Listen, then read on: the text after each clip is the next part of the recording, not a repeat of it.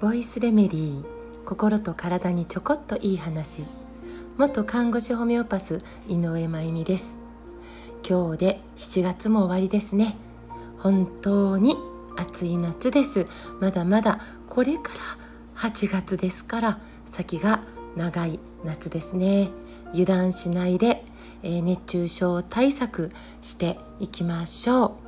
えー、これまでナトリウムとかカリウムとか、まあ、そこその大切さ、まあ、鉄が大事だとか、えー、お話をしてきましたが今日は亜鉛のことをお話ししたいなと思います。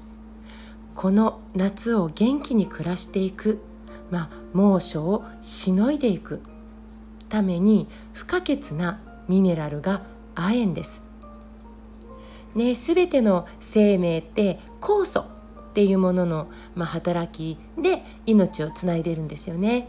私たち人間もそうなんですけどこの亜鉛ってなんと私たちの体の1,000種類を超える酵素の働きを高めている存在なんです言い換えれば亜鉛が足りないと体中の酵素が働かないよということになるんです。まあその一つの例として、まあ、それでなくても暑くて、えー、夏バテして食欲が落ちる可能性がある夏なのにここに亜鉛が不足すると味覚が落ちてしまうこと。これよく知られていますよね。味覚が落ちてしまうんですよね。何を食べても、えー、味がしないみたいな美味しくなくなっちゃう。ね、えー、このことで食欲が落ちる場合もある。けれど味がなければ量で満足したい。って逆に食べ過ぎてしまうことも出てくるんです。そして亜鉛が不足すると赤血球も少なくなることが分かっています。亜鉛が不足することによる貧血っていうのも起こるんですね。で赤血球だけでなく白血球も減ってしまうんです。亜鉛が不足すると。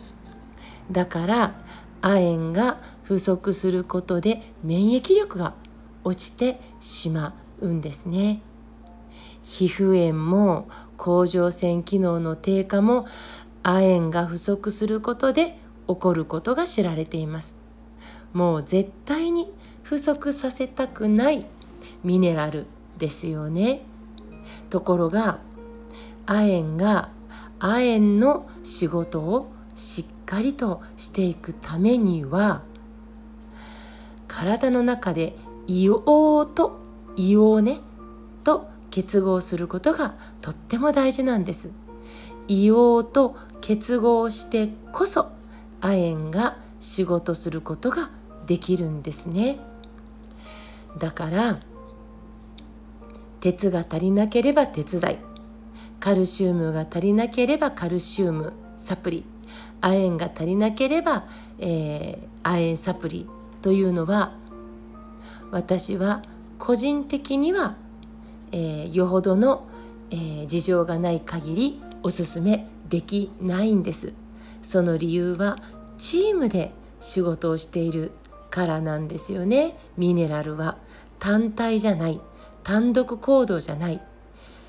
うん、亜鉛は硫黄とチームなんですよね。だからチームがあるところに行く。チームがあるものに触れる。体内に入れる。それが大事だなと思います。そのためには、えー、元気な土にしっかり触れること。ここにミネラルがチームで存在しているから。そしてたまには温泉にも入りましょうか、えー、硫黄が入っている温泉なんかはまたいいですね、えー、温泉に入ってしっかり経費吸収してで、えー、亜鉛が結合しやすくなるというねことも期待できますよね。そして無農薬のお野菜を皮ごと食べること。ねここにチームが存在します、えー、この夏は暑すぎるから場合によっては、えー、朝昼夜一日中のエアコンで体を冷やしすぎているかもしれないですね。最寄りの温泉に入って体を温めて温泉水のミネラルを、えー、肌から取り込めたらいいですよね。チームで、えー、皮膚の炎症を治すために硫黄の温泉に行くことがある時は亜鉛をしっかり食べて取り込んでから行きましょう。ね。亜鉛を多く含む食材はダントツで牡蠣ですね。あとアマランサスやキヌアなどの雑穀を入れてご飯を炊いてね、えー、それを、えー、食べたり豆やごまや海藻をサラダにトッピングして食べてみたり、えー、亜鉛を含む食材、えー、探してみてください。もちろん食べる時はよく噛んで食べましょう。今日も最後まで聞いてくださってありがとうございます。また明日お会いしましょう。